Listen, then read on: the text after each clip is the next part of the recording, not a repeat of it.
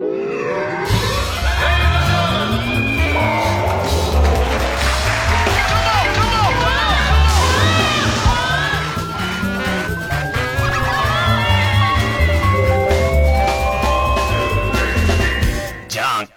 うも皆さん、こんばんは。爆笑問題、田中裕二です。えー、おいら中条清です。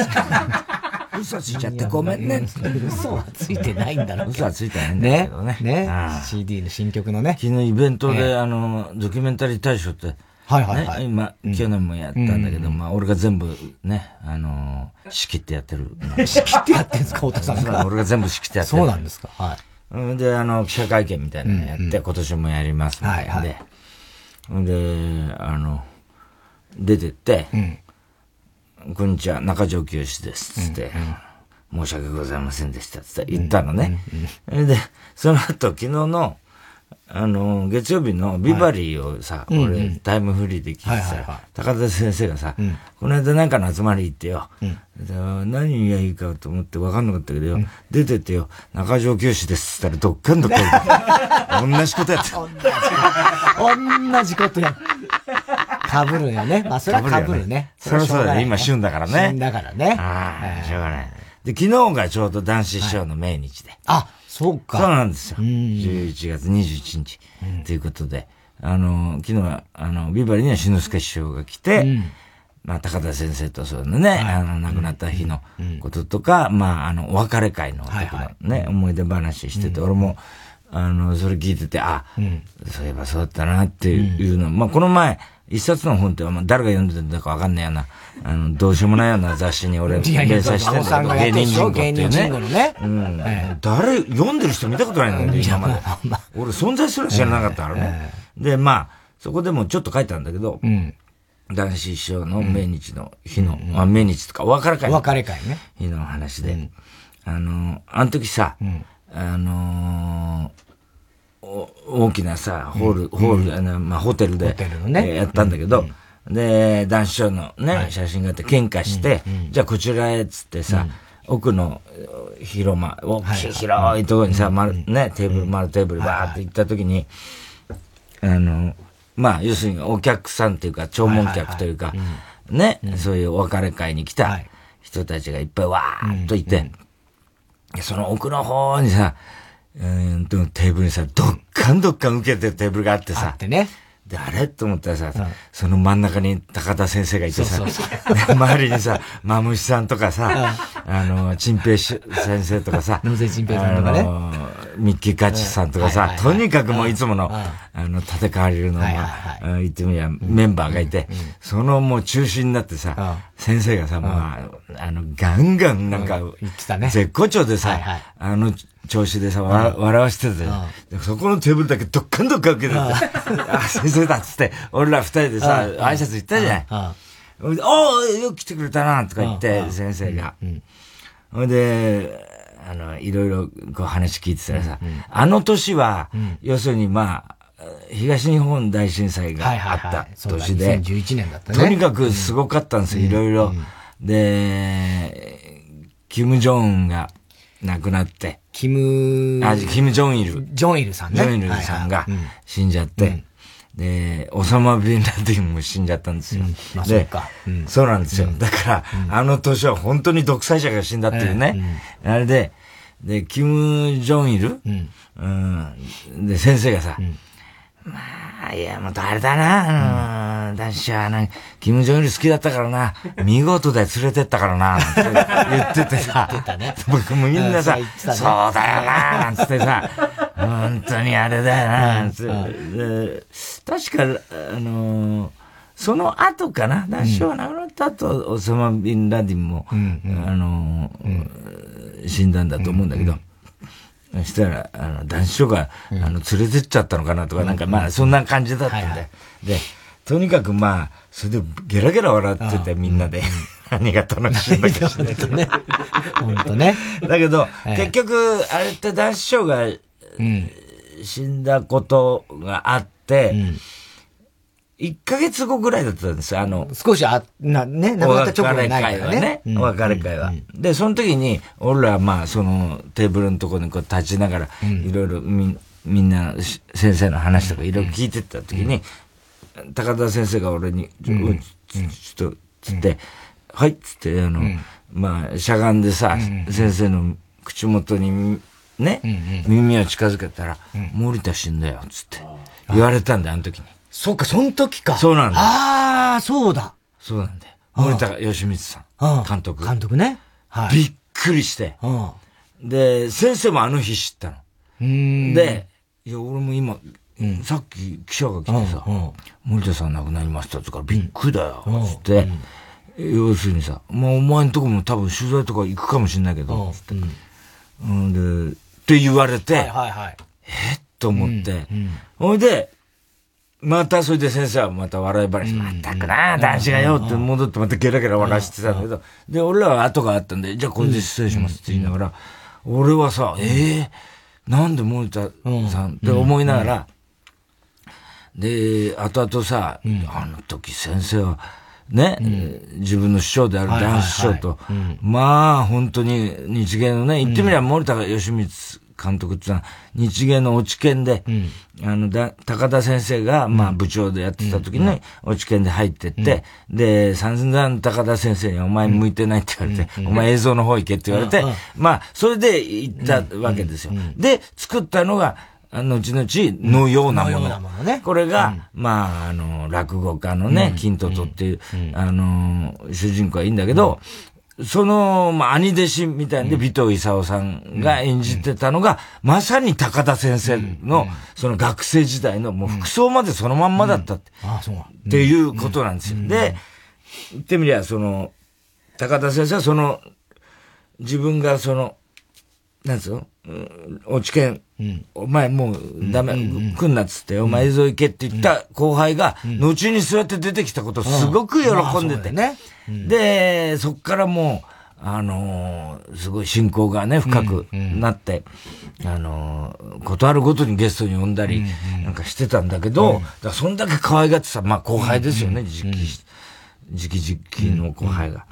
で、僕も死んだのと同時に、その、男子師匠とさ、どんな気持ちだったんだろうな、なんて思いながら、あのー、で、昨日ちょうどその、あのー、イベント終わってから、もう俺取材があって、なんかそれが、あの、お笑い芸人にとってね、うん、言葉についてみたいなことを言ってくださいみたいな話をしてて、で、まあ、言葉っつったって難しいって、まだね、なんて言ってて、俺わかんねえよなんつって言ってて、なんだか俺わかんねえよめんどくさかったろうな、取材の人。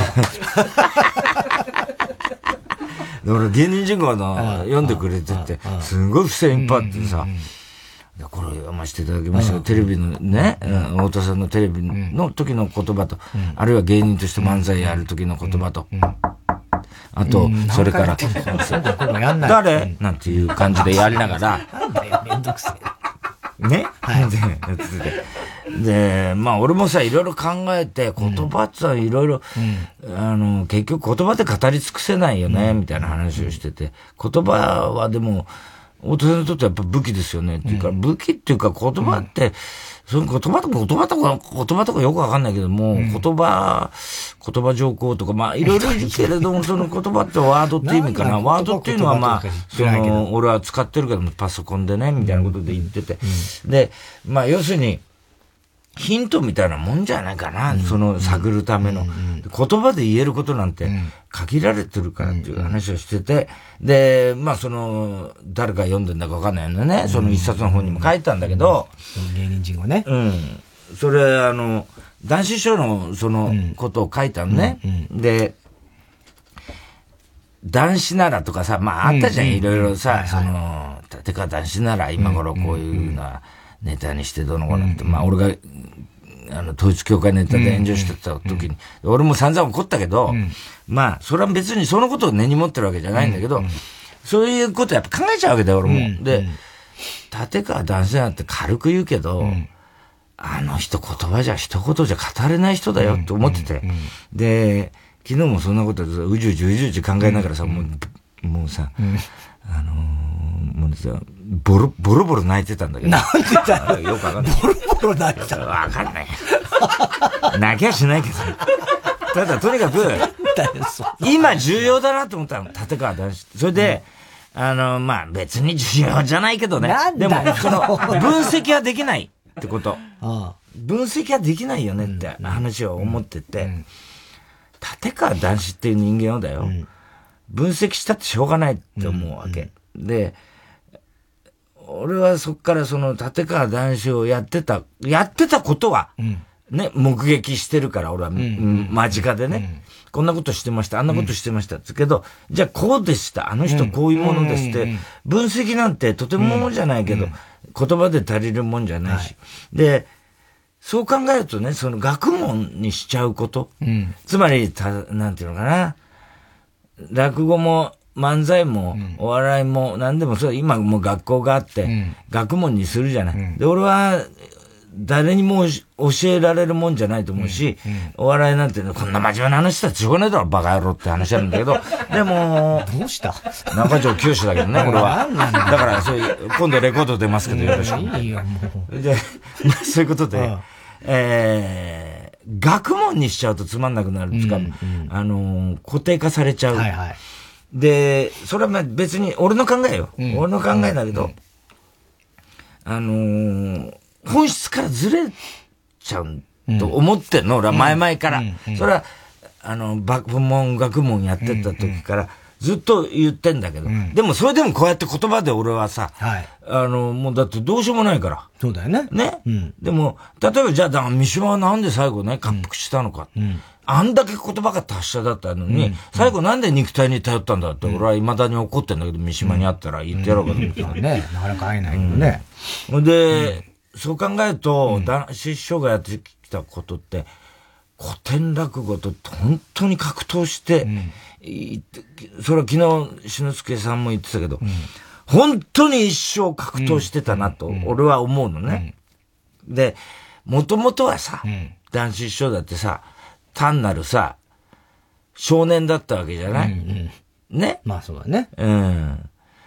まあ、いつから男子になったのか知らないけれども、あのー落語好きのさ、少年だった、で、落語に浸水していく過程があったわけだ。よ。ね？で、今、男子師匠の若い頃の日記って出てんだけど、その、弟子入りしたとこから始まるから、17歳ぐらいかな。その前の男子師匠とは分かんないんだけど、でも、おそらくさ、新章や文楽やさ、あの時代の名人に憧れて、炎症師匠もそうかもしれないし、小山師匠ももちろんそうかもしれない。で、寄席に通って、要は男子師匠にとってはもう、絶対的なものだったんだよね、きっと。古典が。で、古典と転がっちゃったわけ。よくだらねえな。なんで挟むん、な。浸水してた古典にねまあ。そうだろうね。男子師匠にとっては神ですよ、おそらく。落語、古典落語というのはね、もう絶対的なものなんです。信じてたわけですよ。だけど、で、男子師匠は若い日に分析するんですよ。やっぱり落語を。ね、現代落語論とか、もう死ぬまでやってましたよね。講座でもやってました、分析を。ね、文楽がやったらこうなる、金馬がやったらこうなる。ずっと全部できるんですよ、あの人。で、俺の前でも散々いろんなことやっはい。て話して聞かせてくれて教えてくれたけど、まあ、要するに学問としての落語が落語論っていうもの。まあ、あ要要は学者でもあったわけですよ。立川談志っていう人は。だけど、俺はだけどその、それだけじゃ済まない人だったっていうのは最近よく思うんだけど、例えば学問ってさ、まあ言葉って言ってもいいけど、あのー例えばノーベル賞だってね、あるいは数字と言ってもいいけど、全部刻むわけですよね。まあそうだね。まあデジタル化じゃないデジタル化じゃゃないけど、うん。デジカッタ。だからデジタルじゃねえじゃねえか。で、えー例えばさ、ノーベル賞は物理学賞とかさ、生理学賞とか医学賞とか数学。数学はねえのか。科学とか文学。学問だよね、はいで、あるいはもうそうじゃなくて、ノーベル賞じゃなくても、哲学だよとかさ、あるいは宗教学ってあるわけだよね。で、それはさ、どういうことをしてるかっていうと、全部がこの世の中ってなんだろうねって話を、まあまあまあ、ね、それぞれの分野で追求してるっていうことじゃないですか。わかる？バカ。で、その、バカに話してもしょうがないんだけど。いやいや、話、いやいや、それはダメよ、そんな。わかる？バカ。バカなのにわかる。で、そういう意味で、俺もバカだから分かってないんだけど、でもね、要するにどういうことかっていうと、うん、追求して発展させるには、うん他を無視しなきゃいけないってことなんですよ。ああ、はいはい。ね、うん、要はその、例えば物理だったら物理。うんうん、そうそう、他の要素いっぱいあるわけですよ、世の中には。ね、だけど、他を全部排除して道を狭めないと、発展はできないわけですよ。そうね。道を狭めたおかげで発展したわけですよ。だから、あの、例えばコロナウイルスの研究をするときにですよ、今。ね、これ、無菌室でやるわけですよ。ね、はいはい、無菌室で手袋して、他の菌が全部、他のウイルス入っちゃうと、研究対象にならないから、全部を無菌室にして、ね、そこの他のものが、要素が入らないことにして、言ってみれば、そこで顕微鏡を覗くわけですよね。で、顕微鏡だからなん、なん、どうやってんのあれ？わからない。わからないけども、まあ、それをこう、それでウイルスの動きやなんか、まあ、調べる。液体を垂らしたらなんかするんでしょ？だけど、それってさ、自然ではありえない環境を作るわけですよ。つまり、自然の場所ではないわけです。じゃないと、物事の追求ってできないんですよ。ね。だからそれが全部学問で分けるっていうのは、そういうことなんですよ。つまり、あのー、その、医学的なものであるとか、あるいは物理学的なものの法則とかを導き出すためには、そこに、でも、なんだよ、そこに、あのー、それがないとして、みたいな過程を作るわけだよね。例えば、引力を研究するときに、他に風が吹くとかさ、その、なんつうの？雨が降る別の要素、ね、別の要素みたいなのが、なくして。で、俺が気分が悪いとかさ、そういう自分の 人が話しかけるとか、そういうことも全部さ、無視して、こういう全く無菌状態、何もない状態でのこの、ってことをさ、やるわけだよね。ね。で、道を狭めてるわけですよ、それ。そうすると、例えば、あのでも、世の中ってそういうもんじゃないよ、本当はな。まあ、本当はいろんな、要するに不足の世界ですよ。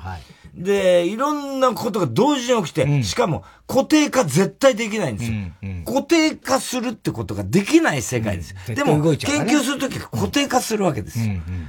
変化しないっていう前提で、で、その世界の中で何が変化したかを見るわけで、でも、本当はさ、本当はそれは不自然な、場所なわけですよ。自然界には絶対にその、まあそうね。あのー、状態は起こり得ない。うん、不足なんですよ。常に不足なんですよ。うん、だからよく、まあコロナウイルス、コロナに関して言うと、あの、じいさんいいんじゃない？いつも出てくるあの文化会の、おみ会長おみさん？じいさんってまあね、おみ会長ね。かなり年寄りだけど、あの人が。年はいいじゃん、別に。そこはいいだろ。だからそういうことが入るわけよ。まあまあね、本来はね。本来はな。こうこういうことよ。ね、うん。メガネかけて上がってとかさ、そういうことなんだよ。ね？でもさ、そんなことは関係ないところで話を聞かなきゃいけない。うんうんまあ、あの人のね。うん、今話すすったなみたいなことは関係ないわけだよ。で、あの人がよくいつも言ってるけど、その公衆衛生っていうのは、純粋なサイエンスじゃないんですって、何度も言ってんの俺聞いてんのね。それをみんな、うん、あの、聞き逃してるとこあるんじゃないかなと思うんだけど、うんうん、あの人がは、うん、あの、くれぐれも言っときますけど、うん、これ純粋なサイエンスじゃないんですっていうことを言ってんの。うん、で、俺は別におみさんの味方をするとか、用語とかまたなんだよ、めんどくさいことになるから、それね、必ずそういうのって、あの、あれだけど、俺は別にそういうつもりも何もないけど、コロナウイルス一つ取ったみたって、もう未だにさ、今増えてるとかさ、世界一になってるとかって、じゃあアメリカはっつったらマスク誰もしてないとかさ、ね、もうは、あの、検査すらしてないとか、いろんなことがあるわけだよね。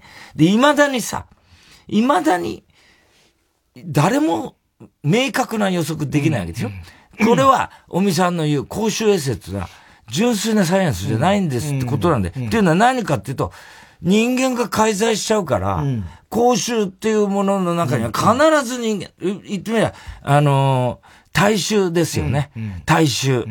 だから、あのー、なんだ、あの、あの、タイタン君が言ってる大衆。ね、あの、大衆です。で、その大衆が介在しちゃうと、科学的な動きなんてのは、まあそうやな。そんなものはないんですよ。できない、できるわけないんですよ。ただ、いわゆる今までの結果論を積み重ねるとこういう傾向になりますぐらいのことしか、でもそれだって立派なことなんですよ。科学っていうのは。それだけでも立派なことなんだけど、そういうことなんですよね。で、というのは何かっていうと、要するに刻むわけだから、そうすると間を全部すり落としちゃう。すり抜けちゃう。すり抜けちゃうっていうか、うん、あの、掴み損ねちゃう。うんうん、例えば1と2の間にはさ、例えば、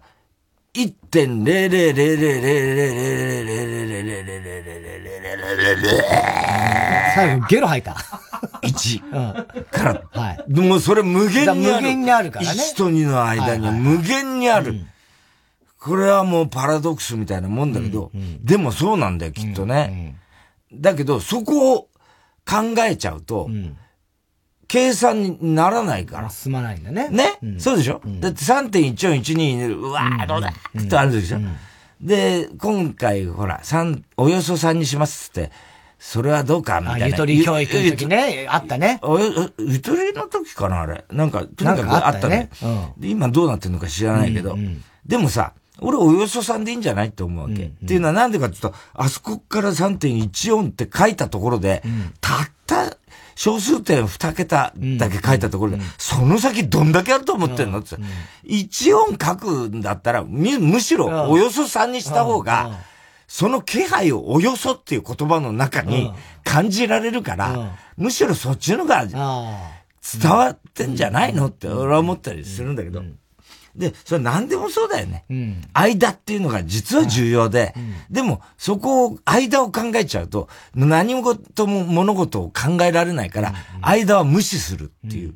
だから、ドとシの間にさ、シャープとか、フラットとか、あって、シャープ、フラットどころじゃないんだよ。ないんだよ、きっとね。うん。もう人間がこう、聞き取れる、聞き取れないぐらいの音の変化が、あって、うん、俺は聞き取れちゃうんだよ、それが全部な。本当なの？うん。本当にそうなの？どの方のちょっと中ぐらいがな、なんて。中ぐらいってそこを取りこぼすことで、科学とかさ、そういうことは、だから、つまり、いかに科学とか学問っていうのは、あやふやなことかっていうことを、でも、それを世間一般では、科学に基づいてるんですか？そらうん、分かってるね。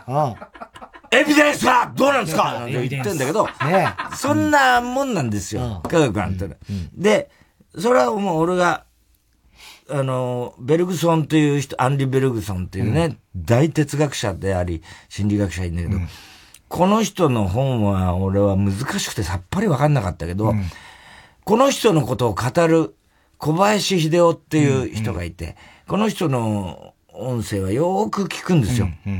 で、小林秀夫さんが、ベルグソンを本当に尊敬していて、うん、で、ベルグソンっていう人は、心理学っていうか精神分析というか、うんうん、そういうのは専門なんですけど、あんまりその、もちろん、ももちろんすごい偉大な人としてあれなんだけど、フロイトが同時代にいたもんね、で、フロイトの潜在意識っていうのは、すごい流行ったらしいや、当時はね。で、俺も夢判断みたいなの読んだけど、あ、そっち分かりやすい、うん、ベルグソンの言ってること分かんないの。うん、難しいの、うん。だけど、小林秀夫は、ベルグソンっていう人をもうちょっとね、皆さん勉強して、で、また小林秀夫っていう人がさ、落語好きなんだよ、あの人。で、喋り方がさ、古今亭新新章が好きで、五代目新章。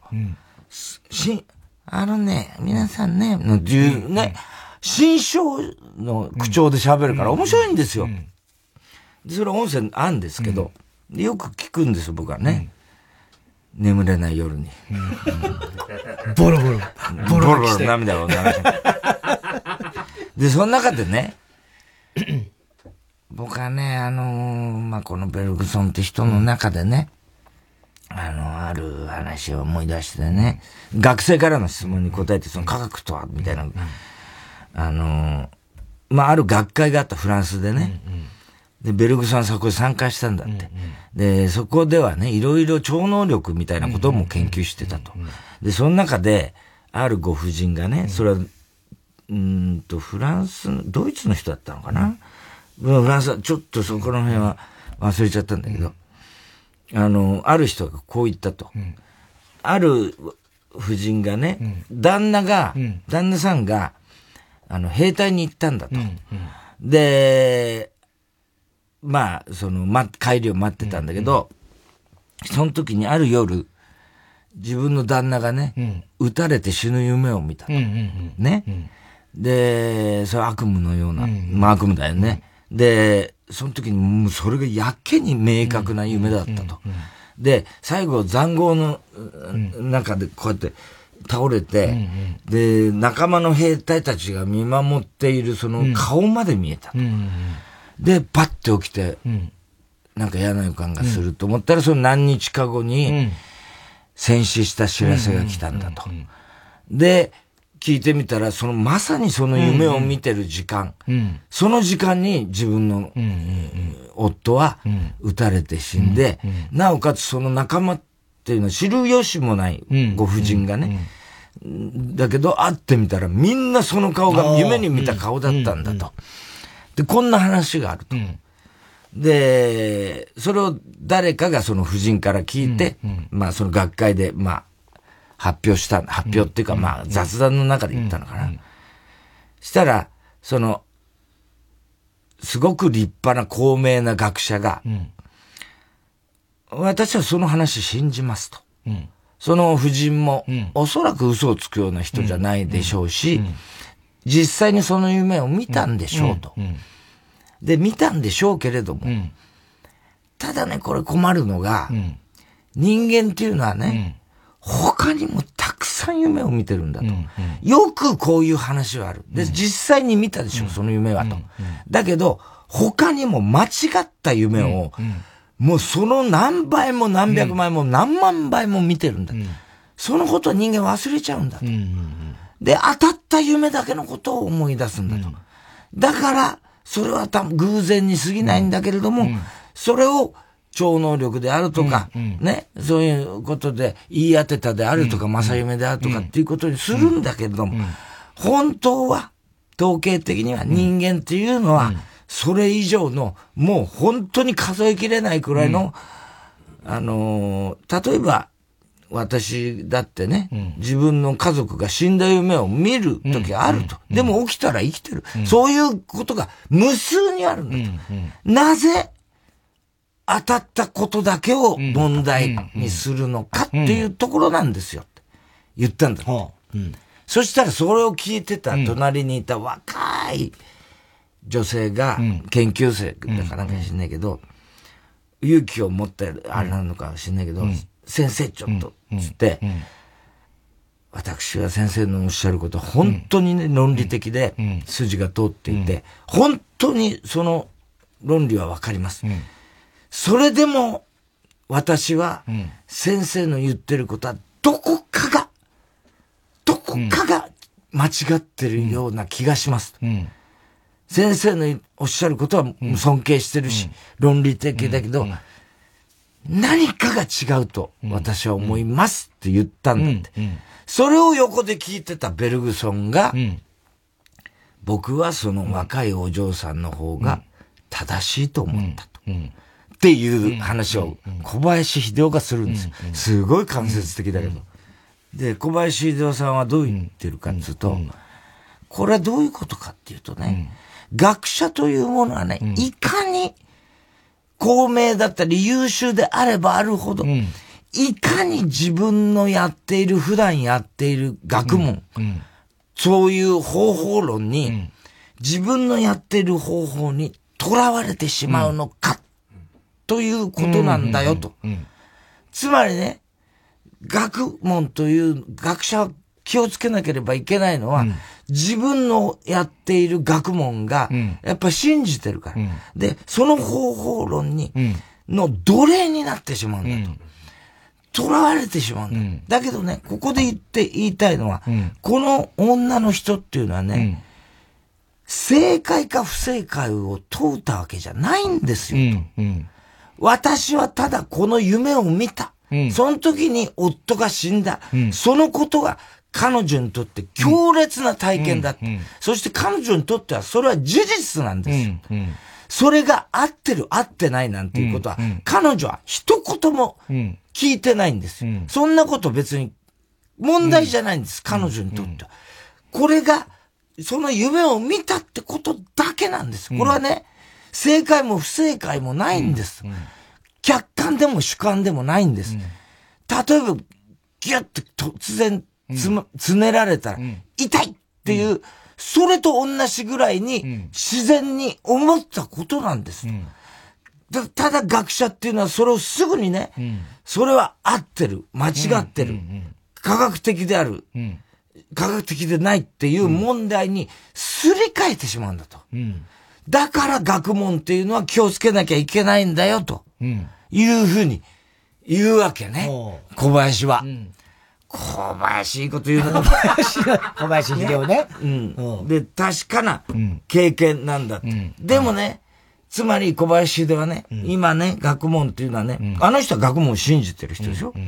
だから学者だしね、自分自身も。だけど、とっても進歩してると。だけどね、うん、それにね、あの、怒っちゃいけないんだと。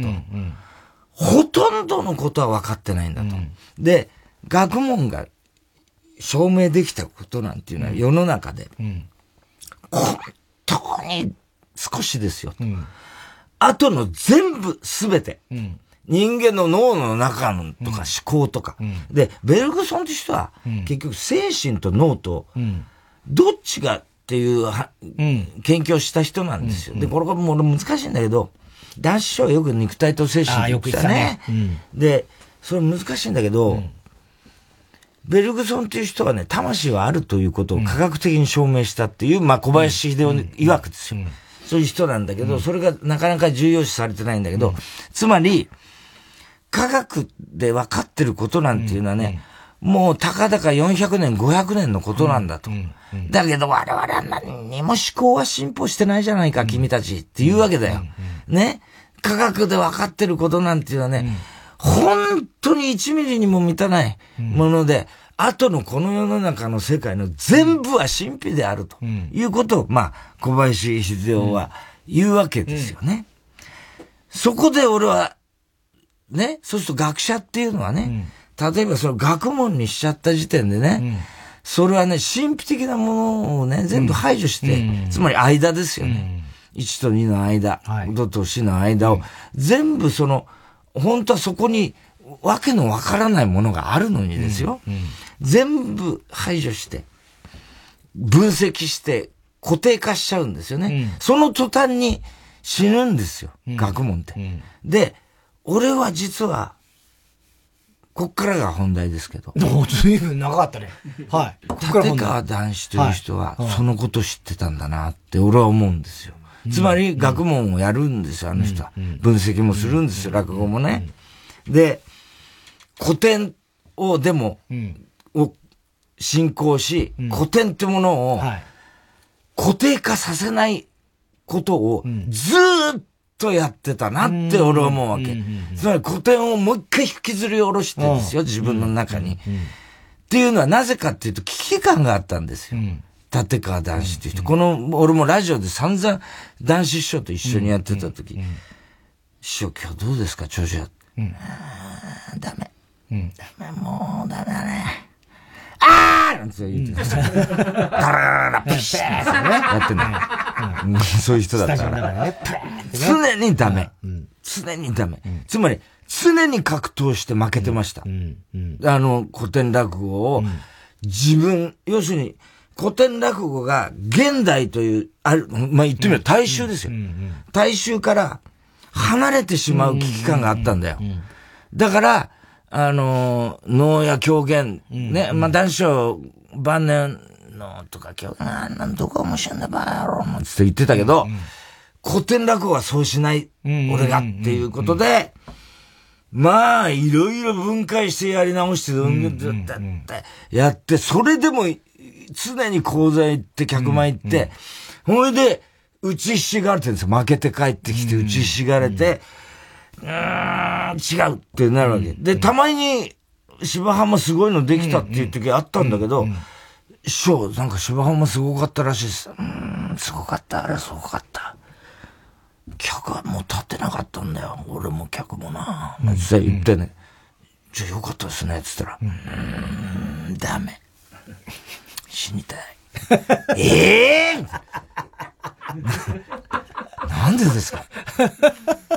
あんなのやっちゃったら次何をやればいいのか。うん、ミューズは俺に何をやらせたいと思ったの、うん、ミューズはキザだな、この親父と思ったけど。でも俺はあの時にね、ミューズってまあ芸能の神の例えで言ったんだろうけど、男子師匠は落語の神様信じてんのかなって俺は思ったけど、うん、俺は違うと思ったね。男子師匠は、死者を蘇らせてんだよ、いつもね。うん、つまり落語の中の登場人物や、あるいは名人上手、あの人の尊敬する。みんな死んでる人なんですよ。で、死者を蘇らせて現代に、で、この大衆と繋がろうとしてたんですよ。つまり、あの人は学者でありながら、演者であったこと。つまり、あの、小林秀夫の言う、うん、学問の方法論にとらわれないっていうのは、うん、あの人は常に客前にいて、寄席やホールで、客の前で自分が思って研究して試行錯誤したことを、客ですよ。言ってみれば大衆。大衆ね、それは全員が神秘です。わ、うん、かんない。どういう動きするか。うん神秘の中に投げてたんですよ。うん、自分の研究した学問を神秘に投げて、うん、判断は神秘に任せたわけですよ。うん、客に、で、そこで受けた、受けない。それで、ダメだ、負けたとかさ、やったとか。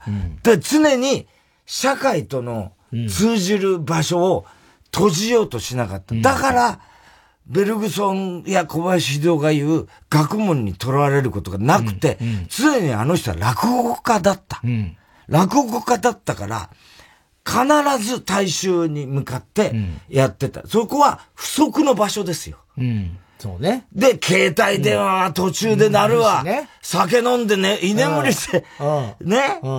で、男子は途中でネタやめて訴えられるわ、なんだ。不足の場所に必ずあの人は身を置いていて、無菌室なんかで研究してないんですよ。立川男子という人はね。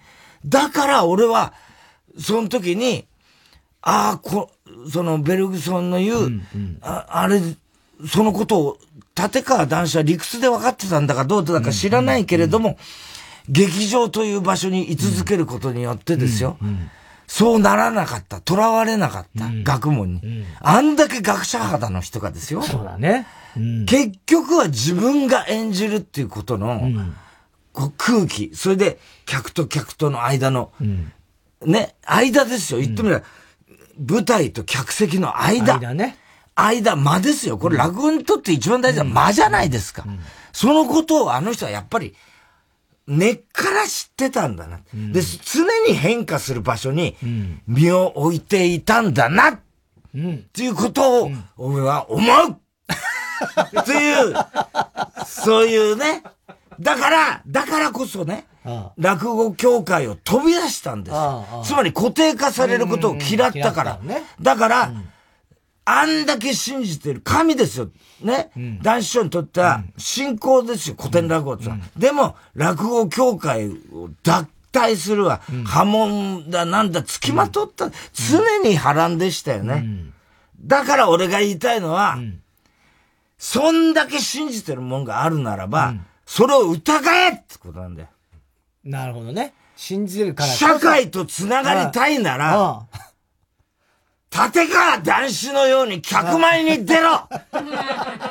それを捨てた時点でその信仰は終わるぞ。変化があるんだ。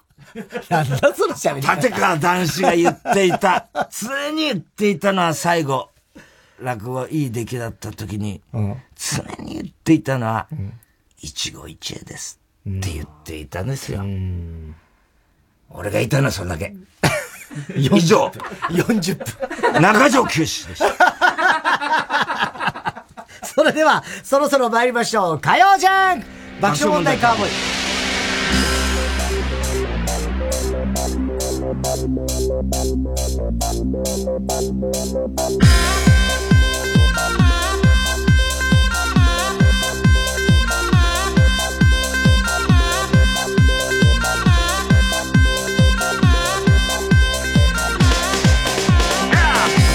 改めましてこんばんは、爆笑問題田中裕です。太田です。今日の東京は晴れのち曇りで日中は21度まで上がりました。今日僕実は大阪にいまして、あそうらしね昨日から大阪でロケしてまして、で、今日、一泊して今日昼間までロケやって帰ってきたんです。どないやったどないやったあの、あかんでほんま。いや、な、あかんで別にあかんことはないけども。唇なほんまに一ビリやな。一ビリやなってなんだそれ。一ビリやな。ええ一ビリなんだよ。あのー、ちょっと読売テレビに、まあ、昨日昼間ね、行ったら、宮根さんには、宮根や。あ、宮根やってそうそう。で、宮根さんに久しぶりに会ったさ。そう。そしたら、もうちょっとデーブさんなんとかしてくださいよ。どういうこと？どういうこと？毎週9時50分にサンジャポの衣装の写真を僕に送ってくるんですよ。どういうことだよ、それ。9時50分ですよ。本番直前。もう言っといてくださいよ、デーブさんに。わかんないけど、仲いいから。宮根さん見てくれてるもんね。そう、宮根さんはね、サンジャポ必ず見てくれてて。今度出てほしいよな。ね。それでもだからデーブさんが必ず写真をね、あそう今日の衣装をつって宮根さんに送ってんだって。そしたらあの、わけわかんないね。鈴木エイトさんもいた。ああ、エイトさん、エイトさんもいて。前の日、サンジャポで一緒だったからねそうだよね。あうん昨日お疲れ様でした。YouTube 見ましたよっつって言ってた。あ、俺ね、エイトさんに、コントやんないって。誘ったんだよ。見といてっつって。見ましたよっつって言った。はい。えー、まあでも大阪も今日はあの、お昼はいい天気でございました。で、今頃もしかしたら東京雨が降り始めてるんじゃないかなという感じでございますけども、この雨は水曜日になっても降り続きます。ね、水曜日、あの、祝日でお休みなんですけども、なんか天気は良くなくて、しかも最高気温も今日より下手したら10度近くも低い。12度前後かもしれない。もう本当12月ぐらいの、ね、えー寒い日かもわからないですよ。えー、しかし木曜、金曜日には一転して快晴という予報でございます。えー今日も紹介したハガキメールの方には、オリジナルステッカー、特に印象に残った1名の方には番組特製のクライファイルを差し上げます。さあ、明けて今日発売のおベストアルバム、いつもどこかでに収録されている新曲です。桑田佳祐さんで、平和の街。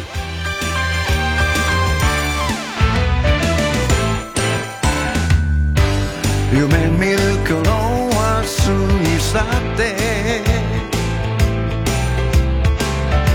自分の足で踏み出した。現実の中でもがいて幸せが身に染みたよ。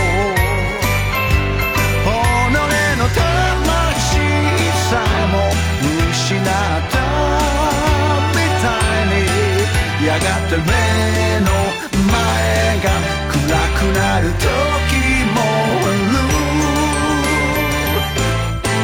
なぜお神様助けてよ人生の旅はまる。で雨のハイウェイ明日を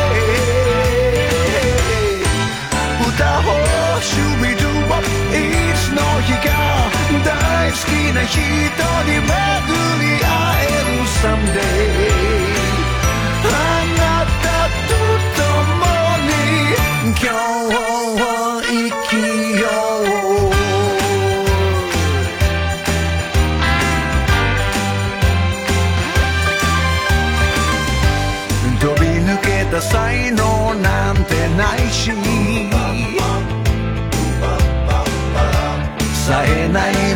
くれの僕。この先何をしたいかなんて。考えたこともなかった。心が燃え尽きそうな愛すら知らないで。人混みの中とまり空を見たあの大きな日に問いかける僕が役に立てることは何だい教えてくれ。名もなき花なんてないからね。どんなに小さな花にだ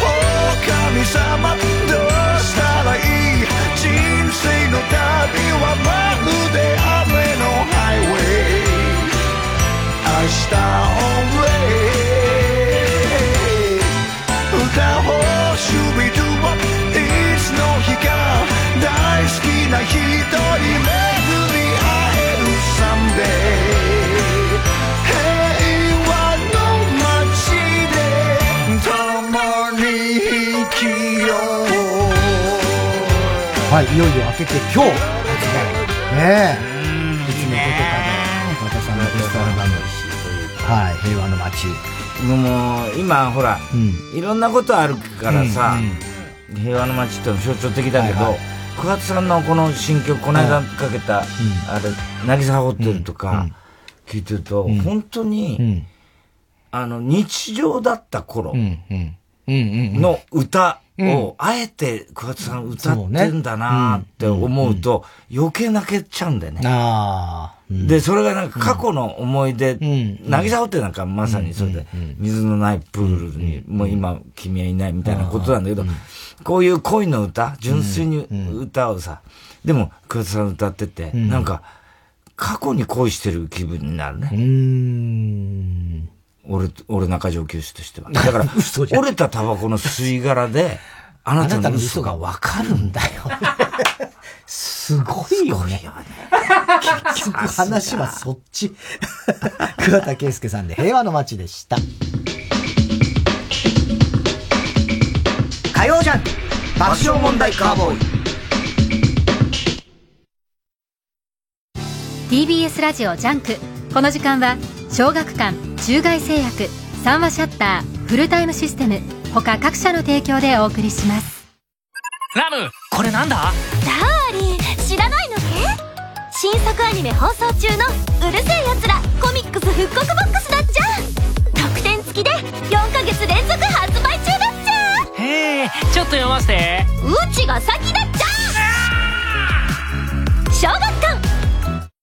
中外製薬学園僕はどれだけ努力しても、どうせボンボンだからと言われてしまうんです。フランス語でボンは良い。つまりボンボンだからは褒め言葉かもしれません。褒められてるんだ。あなたはボンボンで平凡で凡人でボンドのようにベッタベタで。会うのは盆と正月ぐらいがいい人です。褒められてますか？TBS ラジオ公演渡辺宙明追悼コンサート。出演は櫛田明佐々木功中川翔子堀江光子渡辺俊之12月2日金曜渋谷 NHK ホールで開催。詳しくは共同東京0570-550-799まで。905FM954AM TBS ラジオ。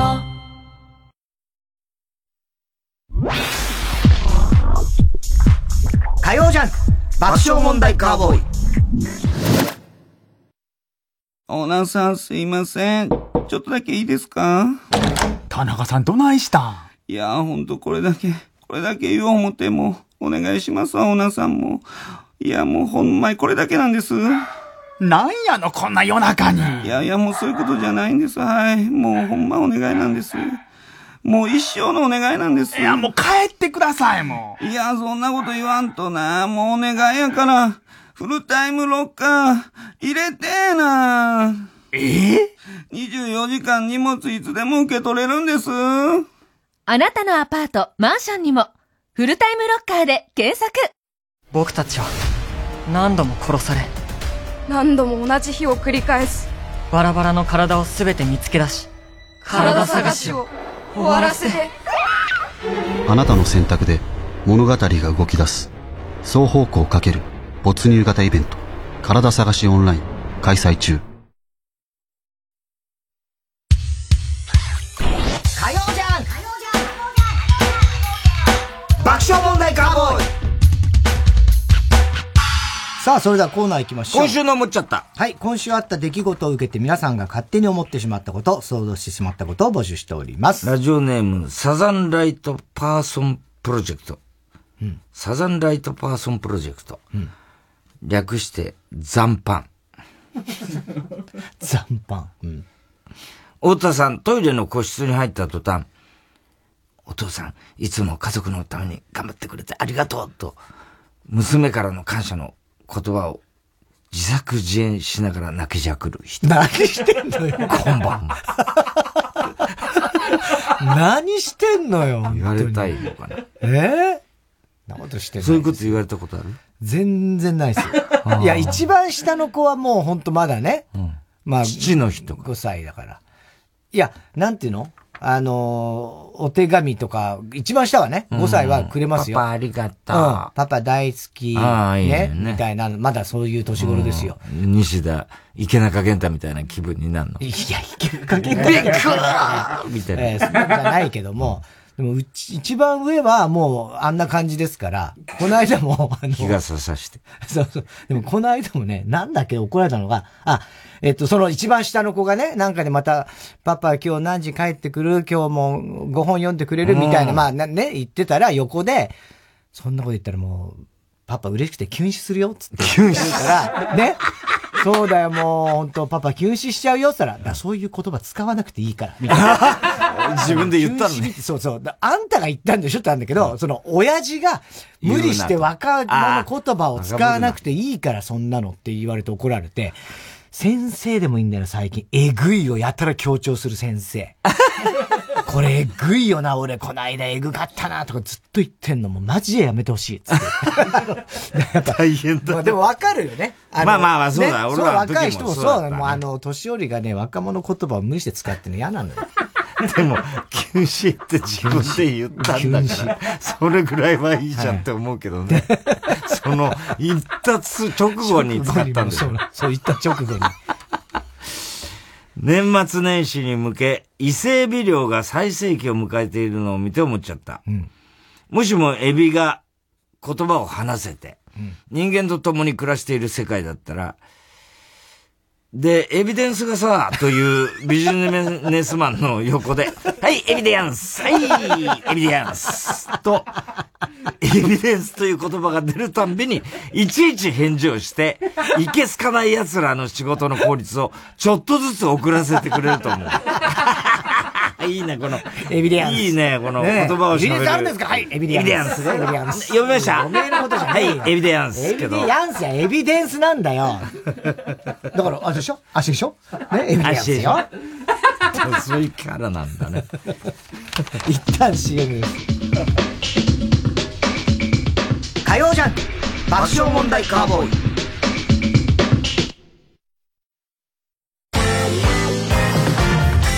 ここでアンヌイホリデイのスイートインスピレーションをお聴きください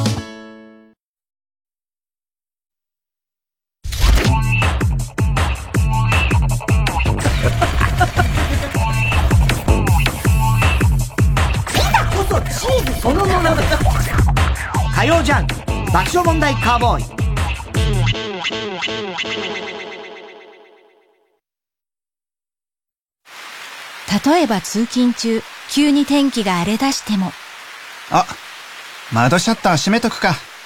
その場からスマホ一つで窓シャッターの開け閉めができます。今、窓シャッターは IoT の窓モアシリーズ。超長尺の聞く漫才超漫才にかまいたち参戦リスナーの皆さんにどういう時に聞いてほしいですか？何ですかその質問。いや普通の質問や。お前が思い浮かべんかっただけやろ。超漫才 Spotify で無料独占配信中。三井住友信託銀行主催 TBS ラジオ公演「私遺産」忘れられない人残しておきたいもの。守り続けたいこと。あなたが誰かに伝え残したい人物ことを400字でご応募ください。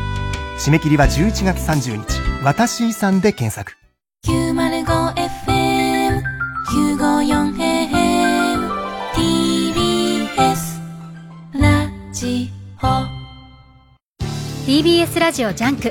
この時間は小学館中外製薬三和シャッターフルタイムシステム他各社の提供でお送りしました。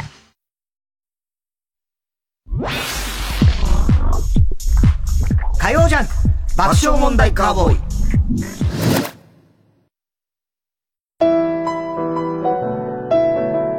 ジャズピアノ界の重鎮、待望の来日。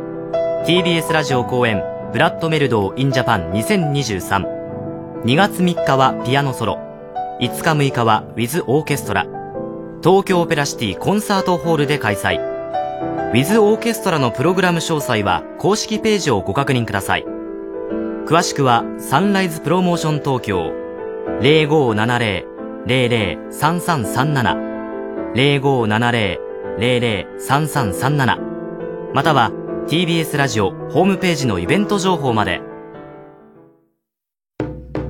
立川談春です。12月、有楽町朝日ホールで独演会やります。12月の落語といえば芝浜。TBS ラジオ公演で12月6日、7日、今までの芝浜。12月13日、14日、これからの芝浜。確実、昼、夜公演がございます。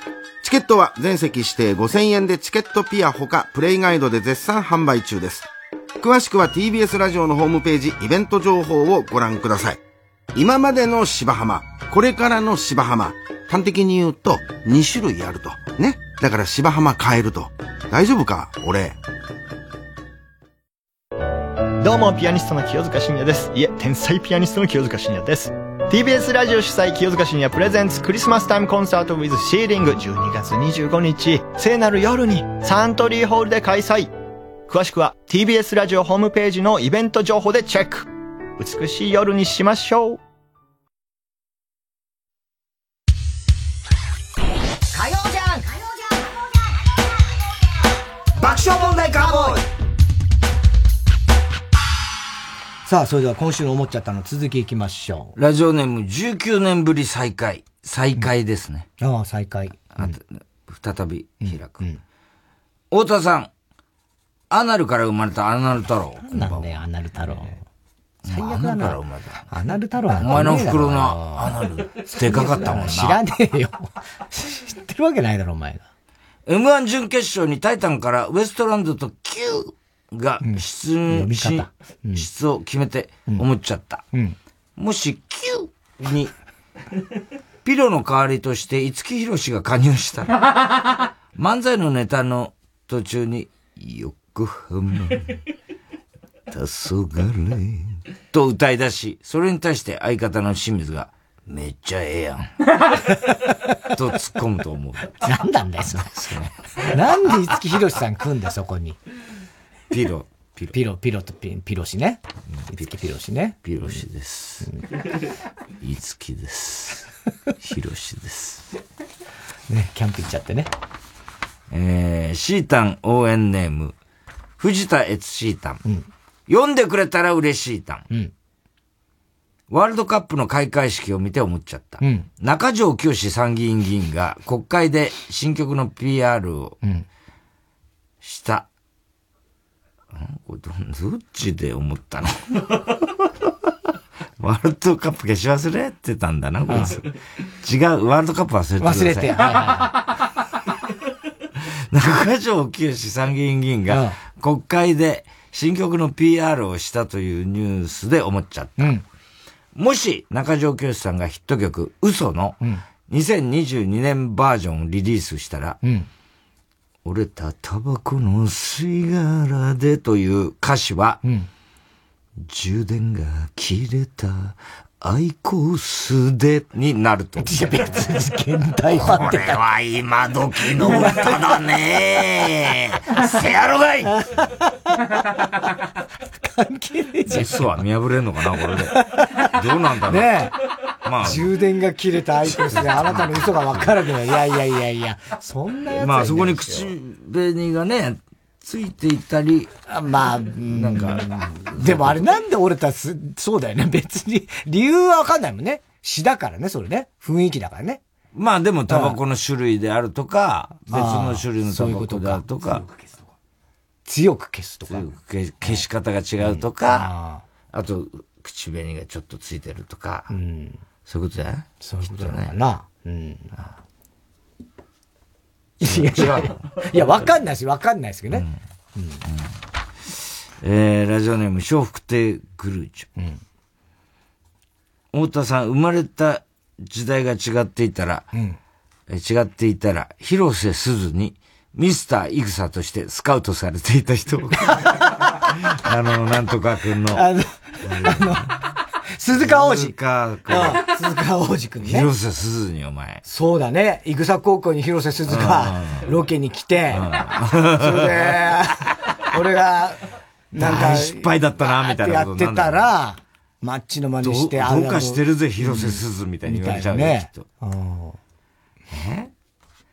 バイデン大統領80歳の誕生日を迎えたというニュースを見て思っちゃった。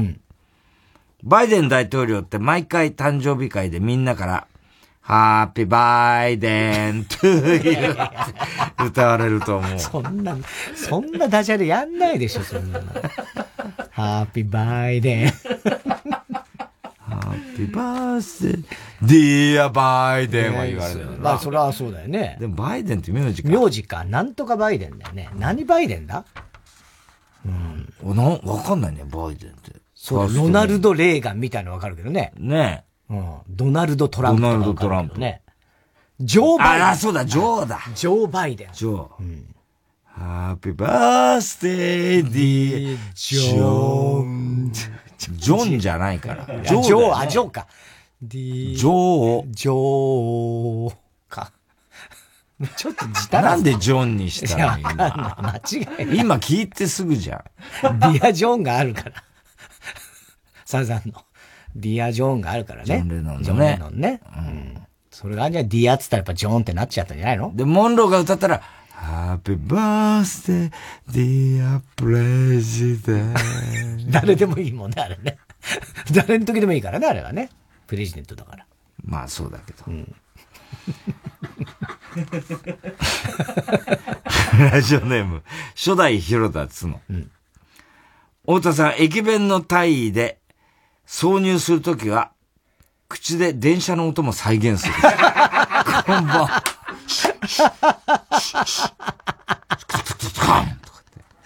やってんの。いや、わかんねえ。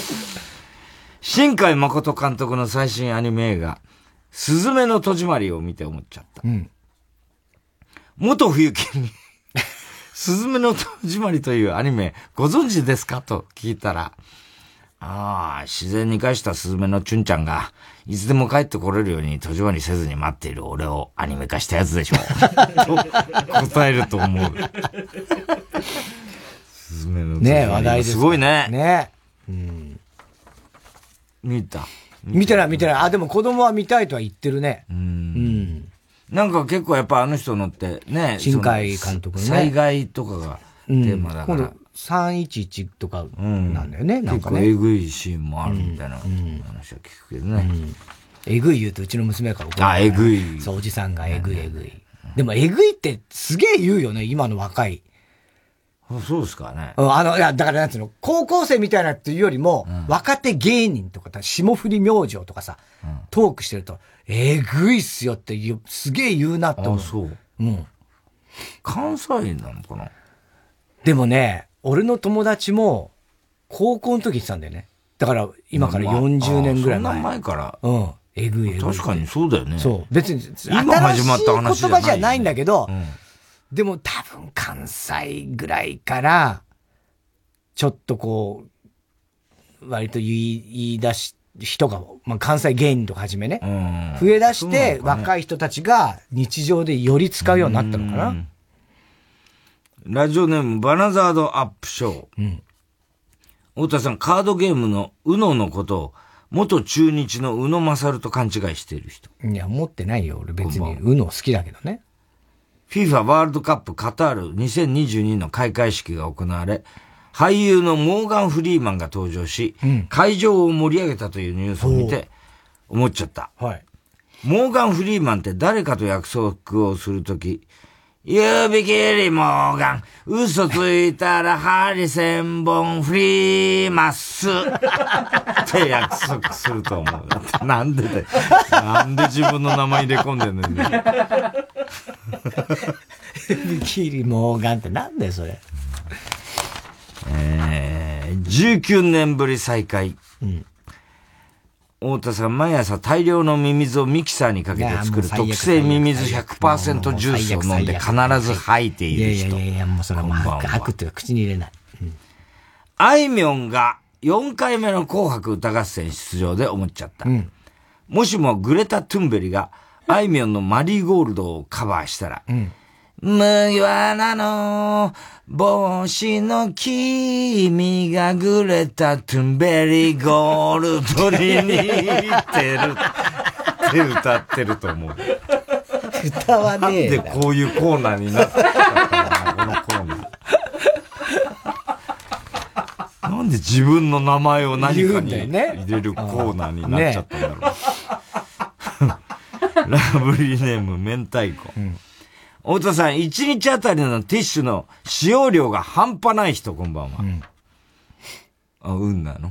それは。いや、まあな、ティッシュ、別にその変な、変な意味じゃなく、うんこでオナニーでどっち？うんこでオナニーでどっち？うんこしながらオナニーするよね、お前ね。いやいやいや、じゃあうんこしながらオナニーするって自慢してたよね。そんなやついるか。まず、なんで自慢なんだ、それが。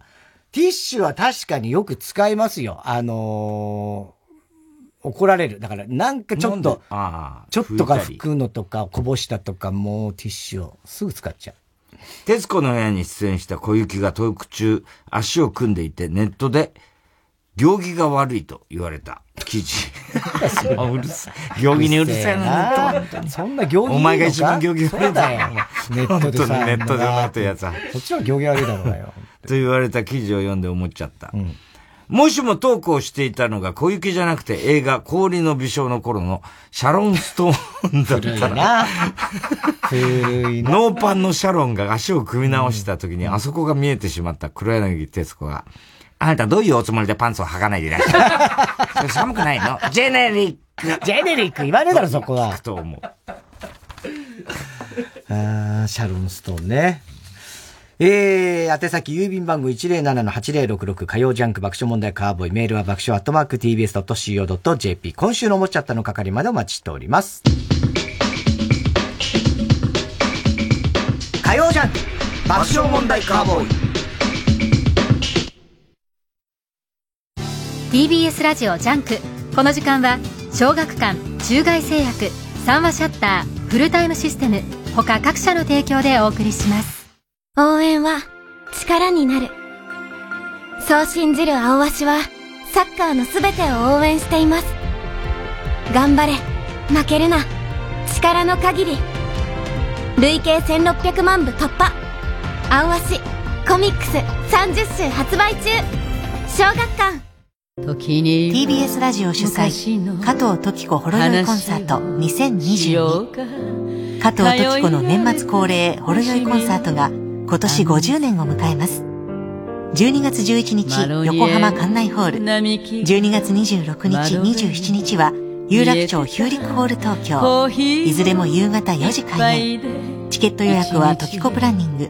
03-3352-3875ご来場お待ちしています。火曜じゃん。爆笑問題カーボーイさあ、続いては。哲学的はい、太田さんが流行らせようとしているギャグ、哲学的。このギャグをもっと使う機会を増やすために、皆さんからも自分の哲学を募集しております。ラジオネーム初代広田つの。なんでこうなる前に俺に言ってくれなかったんだよという人は、問題になる前に相談していても同じぐらい慌てる。まあまあまあね。そうだろうな。うんえー、ラジオネーム、まずい高い早い店。うん気の持ちようってアドバイスするなら、気の持ち方も教えてほしい。哲学的なるほどね。ああ、そうだね。気の持ちようだよ。どう持てばいいどう持てばいいですか、ね。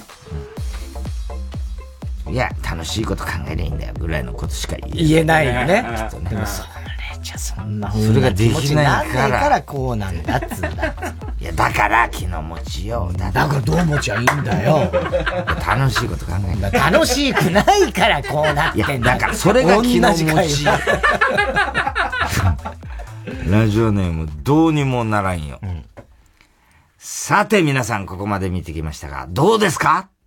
から展開されるトークに実りはない。哲学的これね。これはわかりますね。割とそういうシチュエーション僕なんか多いですからね。ここまで見てきました。ええさあ、ここまでご覧になっていかがですか？なんとかさんとか。ねえ。これは、無茶ぶりに無茶ぶりに近いよね。がありますよね。嫌だよね。あと、さあ、ということで以上ですけども、今日、いかがでした？で順番になるあー聞いていく時の、回ってくんの嫌がってんだろうなで絶対使わないくせに使わないのよ、あの、最後。番組のエンディング、全員の感想、ね。パネラーの人とかあれで全員10分20分かかるもんね、あれ。結構かかる時はかかるよね。ね。うん。あれ、俺なんでやんだろうね。わかんない。保険的なことなのかな？保険で使ったことあるのかな、えー、ラジオネームどうにもならんよ。今だ、今からでも遅くないから、英語の木曜日は、もっとわかりやすいものに変えた方がいい。哲学的サーズデーサーズデー。確かに、俺もそう思う。ね。メイとかすごいわかりやすいよねって。いや、だって May は5月でしょ。あ そうじゃあ違うそれは月ね。あ、そうだ。曜日の話。 Monday。Monday、Tuesday、Wednesday、Thursday、Friday、Saturday、Sunday はまあいいよな。多分ねマンデーもいいよ。 Monday、チューズデチューズデーもわかるよ。ー、 Wednesday。Wednesday はすごくわかる。 Thursday だけ。確かに Thursday は、なんか、ちょっとマイナー詞はあるよね。えー？みたいなさうんうん。これでサ綴りもねでって読むの？みたいな。そう、th, u, r, ん ?urs か。で、あと、TH オクトーバはいーはわかるけど。10月。ノベンバー、ディセンバーだっけ？ノーベンバー、11月、ディセンバー。であの辺が、なんか、セプテンバーからもう始まってるからね、ペン、バー。バー、バー。セプテンバーバーだったら、オクトーバーまででしてほしいね。ええっ、と、じゃあ、 October は、えっ、と、10月だから、11月、12月の November と December はのいいノベンバーはいいけど、 December は？ December がちょっと、もうちょっとなんクリスマス してほしい。いやいやいやそうするとすごくわかりやすくなる。いや、そら、そう、そうだけど、クリスマスとは違うじゃないそう月のことを言ってんだから。ラジオネーム、毛虫のセーター。うわ、最悪だ。地球が青かったことより、宇宙が黒かったことの方が驚きである。哲学的 まあまあまあ、そうか。うん。いやでも青地球のが驚きだよな。ね、見たことないんだもん。うそう宇宙は星空見たことまああるからね。ね、そうだね。うん。なんとなく想像、想像つくそんなに意外な感じじゃないよね。うん。でも地球青いんだよ。地球見ると。青いな驚いたろうな宇宙から見るとつって。そっちの方がやっぱ言いたくなるな。うん。地球青かったでいいんだよ、それは。そうだよね。ね。俺、それまで青いって本当に分かんなってなかったのかな。うーん、まあ、ちょっとわからんね、それはね。だから、あれガガーリンだよ、ガガーリンでしょ？地球青かった。想像してた人はいただろうけどね。そうだね。まあ、水平線みたいなのを見てうんうんうん、なんとなく、みたいな。どうにもならんよ。面白科学実験はどうせ静電気絡み。哲学的これは全くその通りだね。多いよね。うん。そういうのお前の嫌いな伝次郎な。まあもう嫌いなんて別に伝次郎さんが嫌いじゃないんですよ。伝次郎さんがバラエティでやる実験をタレントを使って電気ショックのやつが嫌いなの。あれ一つ別にあの変ななんか風を送るボーンっていう箱とかさ全然嫌いじゃない？よあんなの。あれはいいんですよ。伝次郎が嫌い。いやだからさ伝次郎来るとさみんなで手繋がして電流やるやるからあれは嫌だっつってんの俺は。ラジオネーム、ミミズぐちゅぐちゅ。衝撃的なオチを書く小説家や映画監督、脚本家に限って、そんなものは飾りぐらいに思っている。哲学的衝撃的なオチのまあ映画とか小説があるよね。でそれは、その作者の人は、そんなのは別に飾りぐらいだよっていうのを思ってる。ことだよね。まあまあどうなんだろうね。そこに命をかけてる人もまあいるだろうけどね。えー、ラジオネーム、大入り袋。お尻派か、おっぱい派かで揉めるより、お尻とおっぱいを揉め、揉みたい。哲学的確かに。そりゃそうだ。ねえ。うん。いるよね。揉めるぐらいだと揉みたいってことだよね。ね。はい。えー、宛先郵便番号107-8066火曜ジャンク爆笑問題カーボーイメールは爆笑アットマーク tbs.co.jp まで哲学的の係までお待ちしております。TBS ラジオ今月の推薦曲門町でいつかのいつも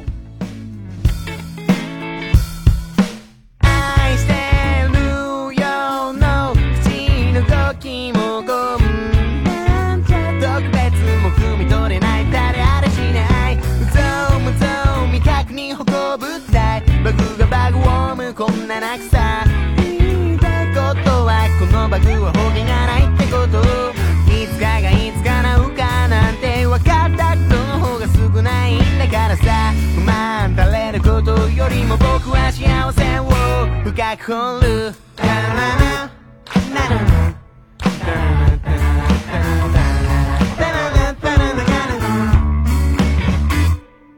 知らぬは仏なのか罪か思考理由にのらりくらりでもたまにはいいんじゃない考えるんなら暇も毒じゃない高い月瞬きそっちから見たら騒ぐありそれならそれでもいいじゃない空鏡で返し輝き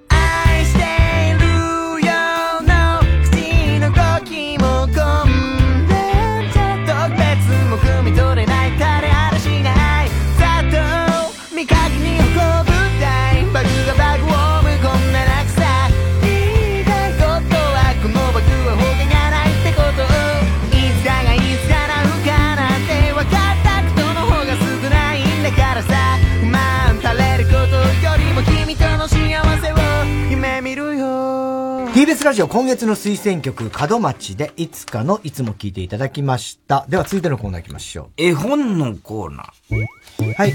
絵本にならなそうな日常にタイトルをつけて、絵本形式の文章で送ってもらうコーナーです。ラジオネームどうにもならんよ。うん。慌てんぼうのサンタクロース。11月某日。シャンシャンシャンシャンシャン。たかしくんのお家にサンタクロースがやってきました。とってもとっても、あーてんぼうですね。全部過ぎでしょ、11月たかしくんが、まだクリスマスじゃないよと聞くと、サンタさんは、まあ、そういうこともあるよね、と答えました。うん。たかしくんが、まだ欲しいもの決めてないよ、と聞くと、サンタさんは、別に絶対欲しいものをあげるわけじゃないけどね、と答えました。たかしくんが、来年はクリスマスに来てね、と言うと、サンタさんは、だから別に今年間違えたとかじゃないんだけど、まあ、来られたらね、そうするけど、と答えました。どうやらこのサンタさん、自分の間違いを認めないタイプのようです。嫌いだな おしまい。認めないよ。絶対認めないよね。性格のね。サンラジオネーム、カエルが鳴けば月も輝く。えー、しりとりしようよ。ねえねえ、お兄ちゃん、しりとりしようよ。たけしくんはしりとりが大好き。今日もお兄ちゃんとしりとりしりとり。お兄ちゃん、僕から始めるね。しりとり。リンコーン。あうんがついた。お兄ちゃんの負けもう一回やろうよ、しりとり。しりとり。力道山。やったやった僕の勝ち。もう一回やろうよ。しりとり。リオデジャネイロ植物園。やったーやった僕の勝ちリアス式海岸。お兄ちゃんまだ始まってないよリズム感。リステリア菌。リゾートマンション。お兄ちゃんちょっと待ってリアクション、陸軍、離婚、離婚原因、離婚相談。めんどくさくなってしまったお兄ちゃんが、壊れたおもちゃのようにリで始まって、うんで終わる言葉を念仏のように唱え続けましたとさ。おしまい。やりたくねえんだよね。ね。多分ね。思いつく。すごいよね。えー、あららの呪文をカバーした普段塾激推しネーム。うん。大体和音。うん。カバーしたの？してない？本当に？してないんでしょ？したの？本当の話？あ、そうなの？そうなんだ。知らなかったね。いつしたの？ええ結構前。え、話題に出た？この番組で。この番組で？ああら、大丈夫かな？俺らやばい。二人とやばいね。全く。初耳だよ。そうだよね。あららの呪文、普段塾がカバーしてたらもっとなんかすげえ印象残ってるような気がするけどね。えー、脅かさないでよ。ワンワンワンワンワンりょうくんの飼っている犬のポチがワンワン吠えています。ポチもう夜なんだから静かにしてよワンワンワンワンワンそれでもポチは泣き止みません。いつものことだと気にしないようにしたりょうくんでしたが、ワンワンワン急にポチが吠えなくなりました。うん。これにはりょうくんも面を食らってしまい、あれ？急に静かになったかな？外で何かあったのかな？いや、そんなわけないか。たまたまだな。たまたま、でもやけに静かだな。もしかしてポチに何かあったのか？いや、それは考えすぎか。でも、もしもということがあるから、念のために、ワンワンワン！ワンワン！わーおい、ポチ、脅かすんじゃないよ。ワンワンワン！ワンワン！結局、いつも通りのポチなのでした。一応構えてしまうんだよな。だって普通に怖いじゃない？おしまい。おしまいだ何よ、これ。驚かないでよ。ねあ、あったよね、ネタでね。えー、ラジオネーム、キング来ました。極東ベークライト。銀河鉄道に乗って。まもなく3番ホームにアンドロメダ行きの銀河鉄道が参ります。駅のホームで太郎くんはワクワクしていました。銀河鉄道が開通して人々が気軽に宇宙に行けるようになってから太郎くんはずーっと宇宙に行ける日を夢見ていました。そしてついに今日、銀河鉄道に乗れる日が来たのです。ガタン、ゴトン、ガタン、ゴトン。やってきました銀河鉄道。黒い車体がとってもかっこいい。太郎くん、早速乗りましょう。すいません皆さん、もう一歩中ほどにお詰めいただけませんか？って誰だよ、足踏んだのよ。ちょっとあんた、私のお尻触ったでしょ無理なご乗車はおやめください。次の電車をお待ちください。大人気の銀河鉄道。平日午前の最強線ぐらい混んでるね。なんとか人を詰め込んで、やっと発車の時刻です。えー、この列車、アンドロメダ行きの銀河鉄道です。東京出ますと次は有楽町に。刻むな。銀河鉄道。各駅停車なんだね。生きてる間に宇宙まで行けるかな行けねえわ、おしまい。面白いね。銀河鉄道。有楽町ね。あれは無理だね、宇宙行くのは。えー、ラジオネーム。どうにもならんよ。絵本で絵描き歌。みんなは絵描き歌好き？それじゃあ次のページから一緒に歌いながら書いてみよう。棒が一本あったとさ。葉っぱかな？葉っぱじゃないよ。葉っぱだろ。葉っぱじゃないです。葉っぱだろ。本当ですって嘘をつけ。やっってないですっておまわりさん。本当なんですよ。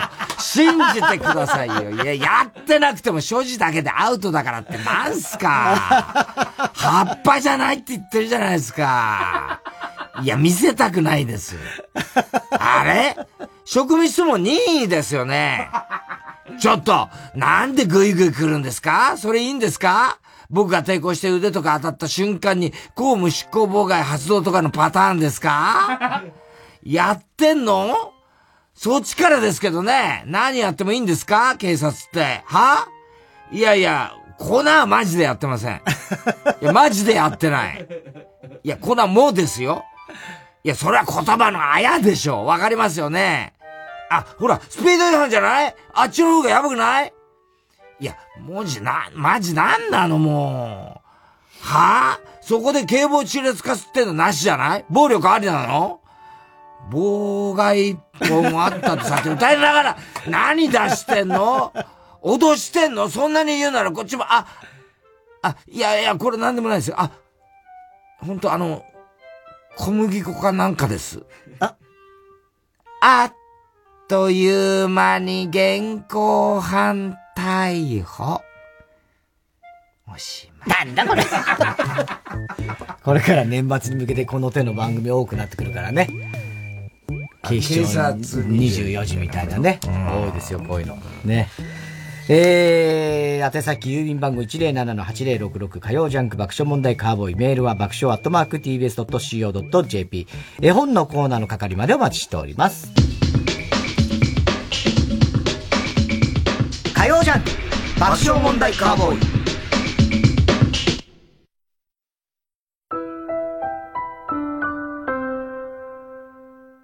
TBS ラジオ公演新作歌舞伎ファイナルファンタジー10大人気ゲームファイナルファンタジーシリーズ35周年を記念して2023年名作ゲームファイナルファンタジー10が歌舞伎化。記念すべき初上演の出演者は尾上菊之助中村獅童尾上松也坂東彌十郎をはじめとする豪華歌舞伎俳優が大集結。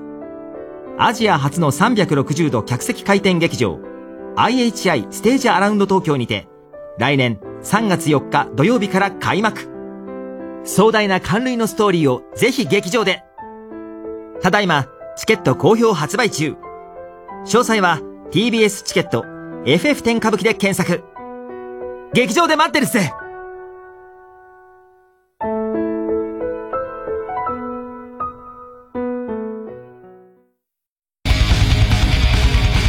ここでセックスマシンガンズの「燃えろジャパメタ」をお聴きください。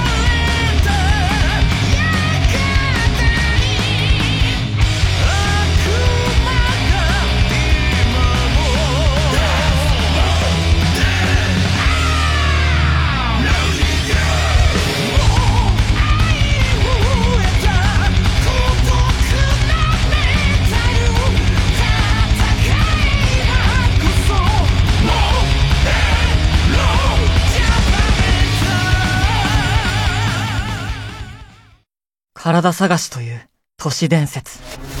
それは夜の学校で行われるそれが始まると、参加者は学校で目覚める。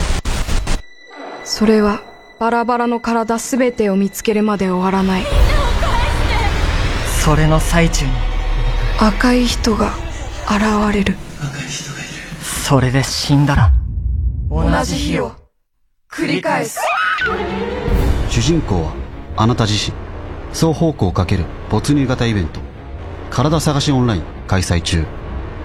詳しくは体探しオンラインで検索。火曜じゃん爆笑問題カーボーイ。さあ、続いては。オリンボ田中裕二。はい、こんばんは。田中裕二ですから始まるいかにも田中が起こりそうな事柄を皆さんに考えてもらって、それを私田中が3段階で評価いたします。ラジオネーム、まずい高い早い店。うん。子供の頃の喧嘩なんて他愛のない理由で始まりました。うん。僕が小学校6年生の時に、うん。同級生の松岡くんに言われました。うん。田中くん、牛乳は片手を腰に当てながら飲んだ方が美味しいよ。うん。え？なんで？牛乳の成分変わるわけないよね。変わるわけじゃないよね。うん。そうだけどさ、腰に手を当てながら飲んだ方が美味しいよ。そんなわけねえだろ。なんだって？それから取っ組み合いの喧嘩が始まりました。お互い怪我をしたわけではないけど、喧嘩が終わった後に、じゃあ絶好ねと言って、その日から卒業するまで一言も喋りませんでした。松岡くんとは、よく駄菓子屋に行っていたんですが、松岡くんとのけん関係は、それっきりで、中学校も違ったので、松岡くんとは、二度と会いませんでした。それから何十年も経ちました。僕は、銭湯に行って、風呂上がりに瓶の牛乳を買って飲みました。風呂上がりに飲む牛乳ってうますぎるなと思って鏡を見ると、片手に牛乳瓶を持って、片手を腰に当ててる男が映っていました。松岡くん！ごめんよ急に記憶が蘇ってきたよ !100% 俺が悪かったしなんであんなことで喧嘩しちゃったんだろうなと思うよ銭湯に行った帰りにコンビニで多めに駄菓子を買って、松岡くんのことを思い出しながら、発泡酒を飲みました。発泡酒なんだ。田中さん、これってムカつきますよいや、ね。平気でしょ、別に。ムカつかないですよ。いや、自分にですね。自分にね。うん。まあ、だけど別に、そんなに別に間違ってることでもない。ねえ。まあ、子供の喧嘩確かにそんなもんなんだろうけどね。うん。まあ、だ大体実話なのかって話だよね。実話なんじゃないねえ、そんなことで喧嘩、まあ子供だからあんのかもしれないよねそうだから、6年生だから本当に卒業するまで多分。まあね、半年とかそんなもんなのかな。ねねえ。でもそれ風呂上がりだからうまかったんだって別に腰に手当てたからうまかったわけでもないけどね。それ別にその時本当にうまかったんだろうけど、腰に手を当てたからうまいわけじゃないから、別にそいや、それ断定はできるんだまそうだけど、それそんな間違ってた、俺が絶対間違ってたっていうほどでもない。なんだとええ 子供じゃないから、俺は。俺は子供じゃないから、そんなことで喧嘩はしないです。ラジオネーム。かのこ。太田さん、田中さん、こんばんは。はい。26歳若いね。OL の田中裕二です。私の友達が結婚したというので、その友達夫婦、共通の知り合いである A ちゃん、私の4人でお祝いの食事会をすることになりました。食事会の前日、A ちゃんから、明日食事会があるけど、もうプレゼント用意してるかな？もしまだプレゼント買ってなかったら、食事会の前に二人でデパートに行って、プレゼント買わない、と連絡が来ました。食事会の前にデパートに立ち寄り、結婚祝いの贈り物として高級なお菓子を買おうかなと、私もちょうど考えていたので、うん、そうしよう。じゃあ明日の何時に、〇〇デパートの地下1階で待ち合わせね、と約束しました。そして当日、約束の時間にデパートのお菓子売り場で落ち合ったところ、A ちゃんは急に、結婚祝い用のプレゼント買い終わったら、ちょっと上の階でショッピングしてもいい、家を出るときにママにお、おか、お、お使いを頼まれちゃって、ごめんね。多分15分ぐらいでお買い物終わるんだけどね。と、妙なことを言いました。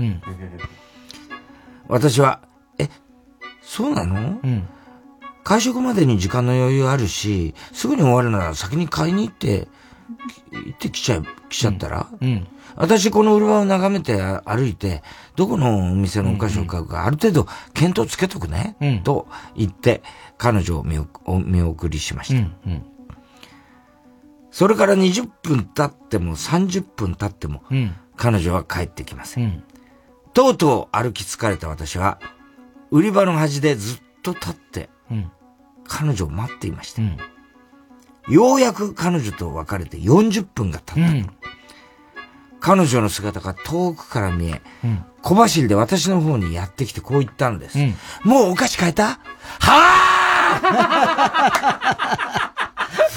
ぁ叫 んじゃねえよ！まだごめんなさいだろ！どれだけの時間棒立ちになって、てめえを待っていたかわからねえのかよというか、そもそもお使いなんか、私と会う前に済ませておけよ。と、わめき散らしそうになるのを必死で抑えながら、ごめんね。私、先私買っちゃった方が良かったかな。と、なぜか私が謝ってしまいましたが、A ちゃんは、うん、全然。じゃあ一緒に選ぼうか。と言い、一緒にバームクーヘンを買いました。そして会食が行われるお店への道中、A ちゃんが突然私にスマホを見せてきました。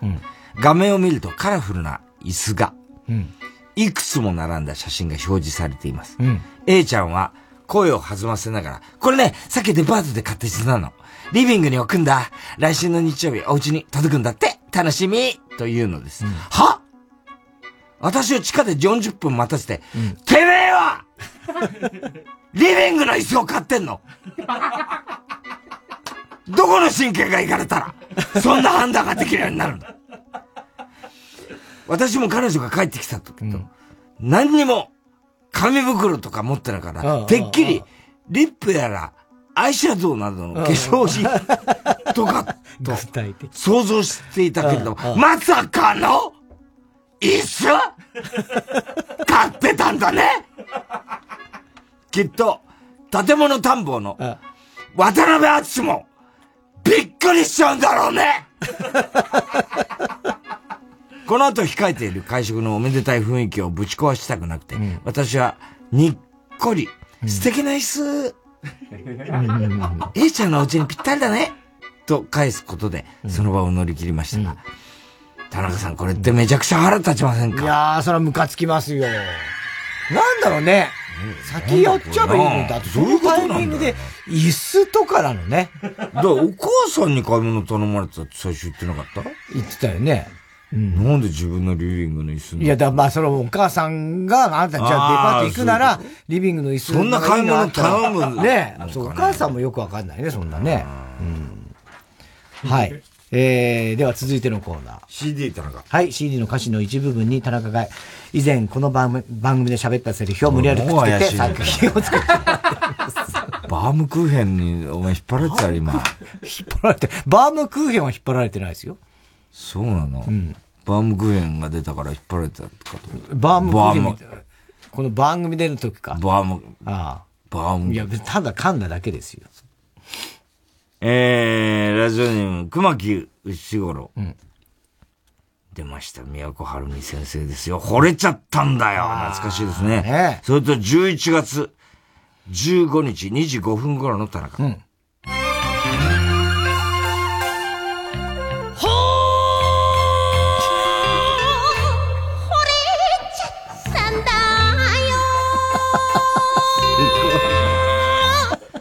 そんな強い口調で言うことでもないでしょ。確かに。いや、すごいわこれは、宮古晴美宮古さんが悪い。いや、これは宮古さんが悪い。やすごいよね。こんなだったかねこんなよ。すごいね。テープ入りです、これ。うますぎる。うまいよね。すごいな。アンカーはすごいけどね。ああ。すごいね。緩急の凄さだよね。ラジオネームどうにもならんよ。スリル。布袋寅泰。それと11月15日2時37分頃の田中。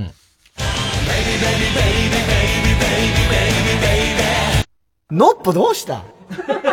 のっぽね。確かに布袋さん。のっぽだから。ぽああ、布袋さんがのっぽだから。うんああ。のっぽどうした？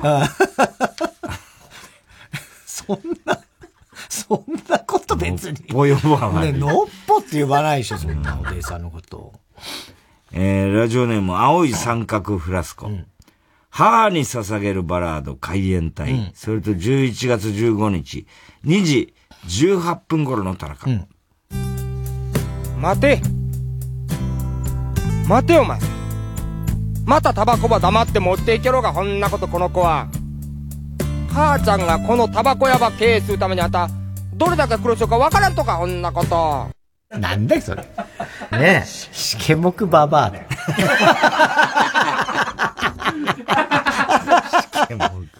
ひどいね。いい曲なんだから、これ。テープ入りで。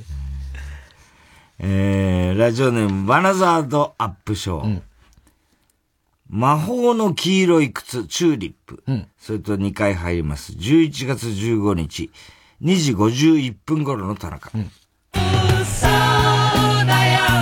誰にもあげない魔法の靴さ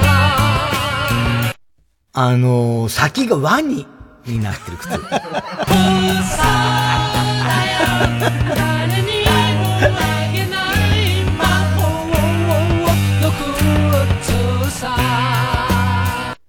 絹笠の顔が書いてある靴。それは魔法でもなんでもない。魔法の靴じゃねえだろ、そんな絹笠の顔書いてあ。ねえー、ラジオネーム、青い三角フラスコ。レ、レッドキスなのこれ？レッツキスじゃなあ、くて。レッツキスだ。うん。レッドキス？なのかね。あ、そうなのまあ、ジェンガの歌ですね。えー坂本九ちゃんです。それと、2回入ります。11月15日、1時40分頃の田中。キス頬寄せて Let's kiss 目を閉じて Let's kiss 小鳥のように唇を重ねようで、最初は子供たちだけでやって、で、その後、親子一緒に。Let's kiss 照れないで Let's kiss つつましく Let's a kiss 初めて触れる君の唇まあ気使って他のおお父さんお母さん俺には全然やってこない。そうだ。唇だしね。すごいよね。そりゃそうだよな。ええテープ入りで。懐かしいね、うんキューちゃん。ね。フォークダンス。ね。えー、おはぎなどは郵便番号 107-8066TBS ラジオ火曜ジャンク爆笑問題カーボーイメールアドレスは爆笑アットマーク TBS.CO.JP 住所氏名も忘れなく、おこりんぼ田中裕二、そしてどの曲のどの部分にいつのどの田中のセリフをくっつけたらいいかを書いて送ってください。CD 田中のコーナーまでおはぎメールをしております。ウルトラ寿司ファイヤー積み木。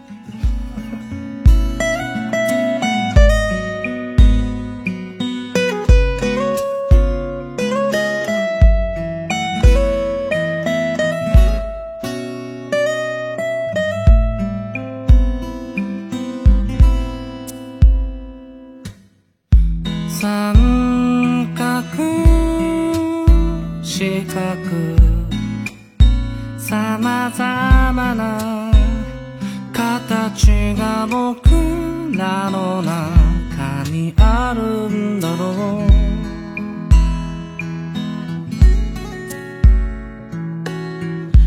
たやすくあまりはしな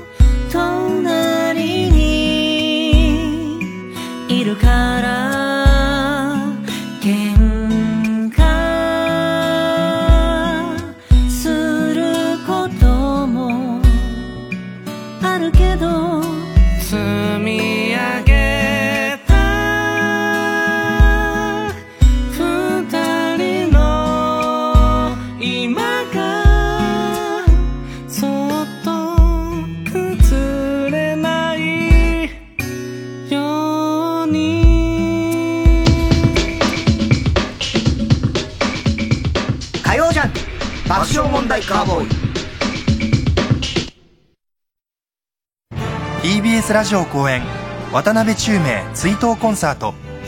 今年6月に亡くなったアニメ特撮音楽の巨匠渡辺宙明追悼コンサートの開催が決定。出演は串田明佐々木勲中川翔子堀江光子渡辺俊之マジンガー Z 人造人間機械ダー秘密戦隊ゴレンジャー宇宙刑事ギャバンなどなど誰もが知っている名曲の数々が蘇る。渡辺宙明追悼コンサートは12月2日金曜渋谷 NHK ホールで開催。詳しくは共同東京0570-550-799まで。TBS ラジオ905-954毎週金曜夜12時からのマイナビラフターナイトでは今注目の若手芸人を紹介しています。ピカチュウの目覚まし時計がチリリリリリリリリリリなん？芸人とリスナーこそ東大に行けマイナビラフターナイトは毎週金曜夜12時から。TBS ラジオジャンク。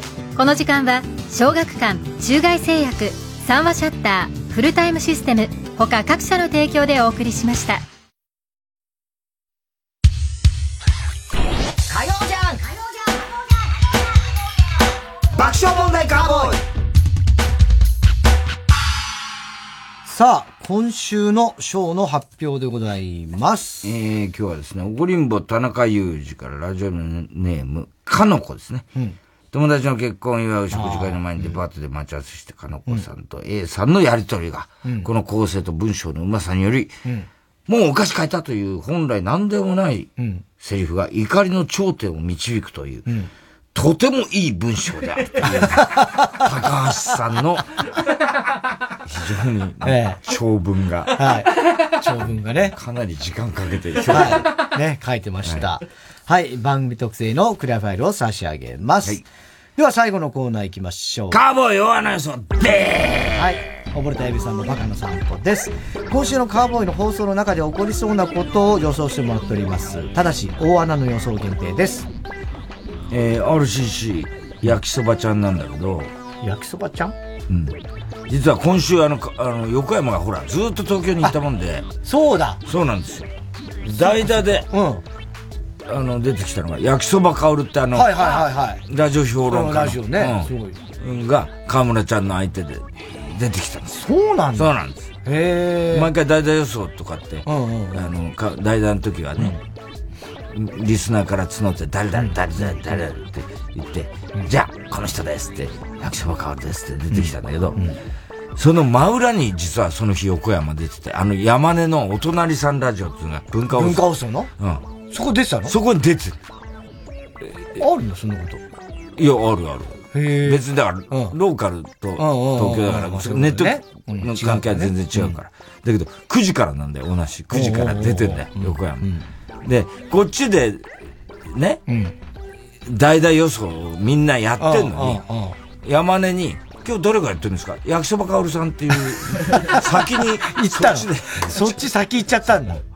ひどいんだよ。ひどいね。でその焼きそばちゃんなんだけど、はいあのーライター、あれ、なんかブルースかなんかやってんだって今。ブルースのライターなんだって、焼きそば。そうなのね。あ、知らなかった。もう、ブロスも今昔から本なくなっちゃったからね。ね、いや、おいや、本の方だらしいよ。本だと思うよ、多分。黙りに出してるね。あそうなのはい。で、その、まあ、ライターになった時ですよ。もう何十年前にね、先輩から言われたアドバイスで、なるほどと思ったことなんでしょう。え？なんだ？えっ、ー、とあのーなぜ焼きそばなんですかって質問がこれから山ほどされるから、んもう決めときなさいと。もうめんどくさいから、答えはもうこれですっていう明確な。違います違う。えーっと、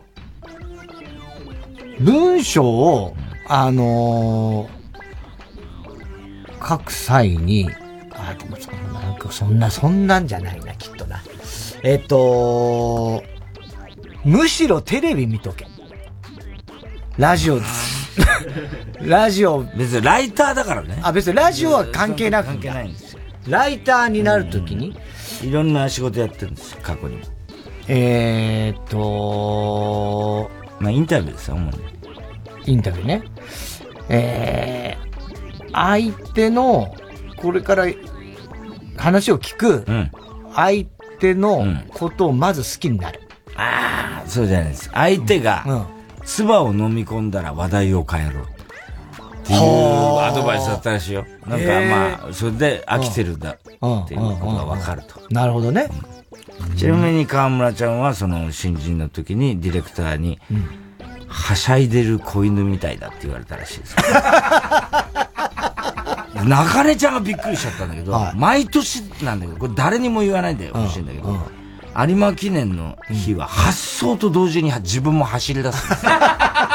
いやいや、まあ、テンション高くてそうしてる人はいるかもしれないけどね。いやでもそう同じ距離。ええ2400メートル。2500メートル？2500走って、時間、タイム測って。すごいね一回だけ3着になったこと。いやいや、ありえない。2分30秒ぐらいで走るからね。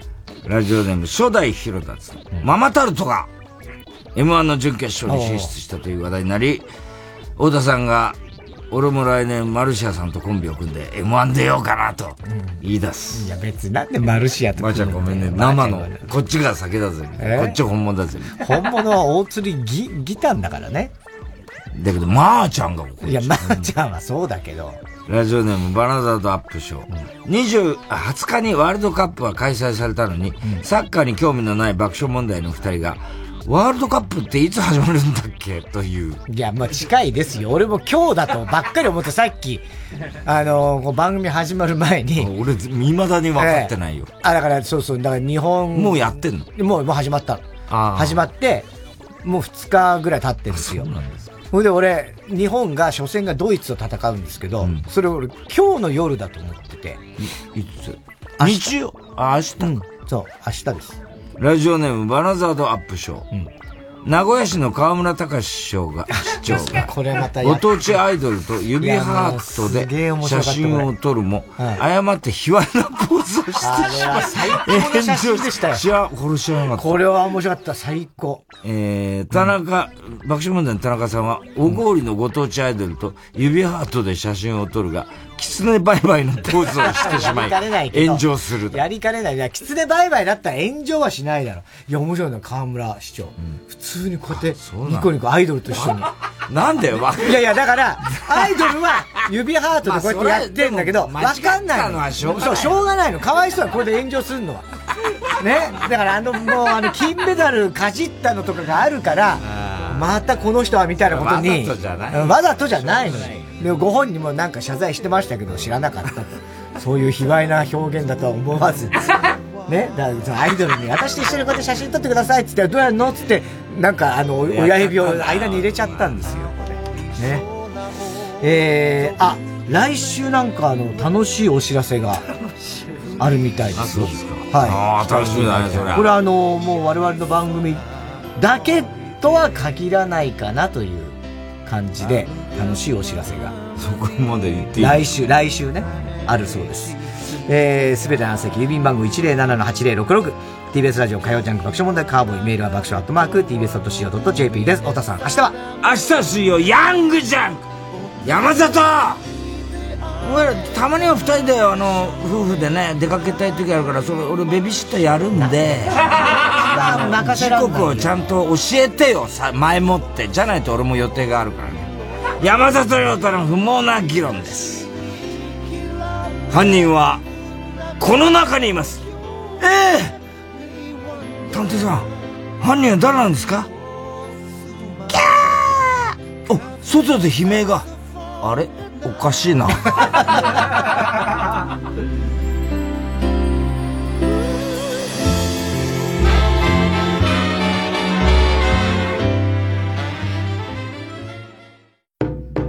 立川談春です。12月、有楽町朝日ホールで独演会やります。12月の落語といえば芝浜。TBS ラジオ公演で12月6日、7日、今までの芝浜。12月13日、14日、これからの芝浜。確実、昼、夜公演がございます。チケットは全席指定5000円でチケットピアほかプレイガイドで絶賛販売中です。詳しくは TBS ラジオのホームページイベント情報をご覧ください。今までの芝浜、これからの芝浜。端的に言うと、2種類あると。ね。だから芝浜変えると。大丈夫か俺。90.5MHz TBS ラジオあなたの選択で物語が動き出す。双方向かける没入型イベント。体探しオンライン開催中。3時です。